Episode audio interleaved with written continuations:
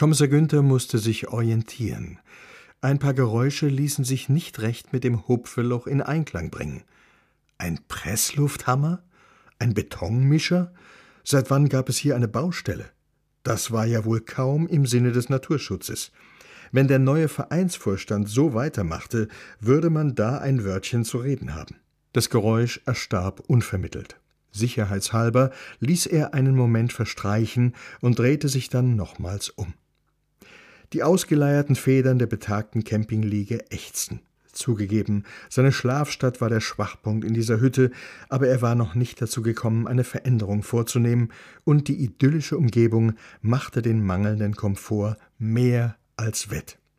Er schlief am Hupfeloch so gut wie sonst nirgends. Kaum war er wieder sanft weggedämmert, da klopfte es. Bitte nett. Doch hoffentlich kein Antrittsbesuch der neuen Vereinsleitung. Das Klopfen wurde eindringlicher. Wer konnte das denn sein? Kommissar Günther schaute auf die Uhr. Punkt acht. Günther, ich bin's, die Donde Dorle. Das darf jetzt aber nicht wahr sein. Er schleppte sich Richtung Tür, schlüpfte auf dem Weg in seinen grün-weiß gestreiften Frottee-Bademantel und hielt in Ermangelung eines Gürtels den Stoff krampfhaft zusammen.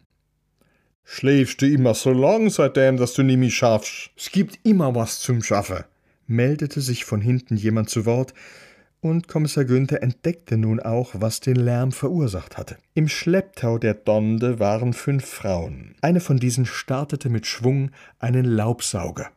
Kommissar Günther verzog das Gesicht. Die Donde Dorle gebot Einhalt, wofür der morgens überaus lärmempfindliche dankbar war. Mein Mädels und ich, mir habe gedenkt, mir wocken mal woanders. Gestern habe mir schon ein bisschen geguckt, aber da warst du nicht da, oder?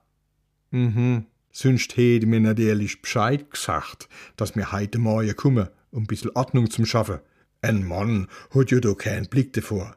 Ich muss sagen, schön ist es da am Hupfeloch. Hä? Das hab ich gar nicht gekannt. Ihr? Nee, nee, nein, ich auch nicht.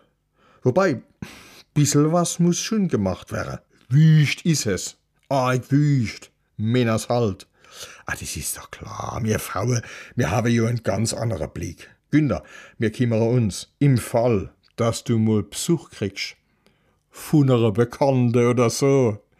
Sie zwinkerte ihm zu. Mir wolle ja nicht, dass du eben einen Schock kriegt. Kannst dich ruhig wieder hinlegen. Seufzend machte Kommissar Günther kehrt und zog sich an. Wie konnte er das Geschwader bloß wieder loswerden? Es gab nur einen Weg, eine klare Ansprache. So geht das nicht, das ist mein Haus. Wenn hier einer einen Laubsauger anschmeißt, dann bin ich das. Haben wir uns verstanden? Diese entschiedene Ansage musste dann doch noch etwas warten, denn als er aus der Tür trat, zog ihm der Duft von Kaffee in die Nase. Hast schon gefrühstückt, Günder? Bestimmt nicht, oder?